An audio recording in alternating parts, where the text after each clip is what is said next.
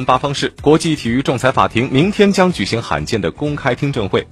世界反兴奋剂机构要求对孙杨禁赛二至八年，而孙杨在二零一四年曾经因为检测阳性被禁赛过三个月。如果说世界反兴奋剂机构获胜的话，三枚奥运金牌得主孙杨可能会错过东京奥运会。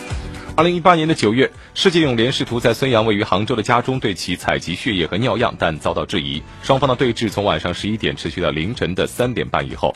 明天的听证会将会审理孙杨一方为什么会销毁一小瓶的血液。当时他们质疑取样小组的权威性。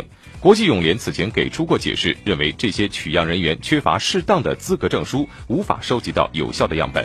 而世界反兴奋剂机构认为孙杨拒绝接受样本采集，违反了反兴奋剂的规定。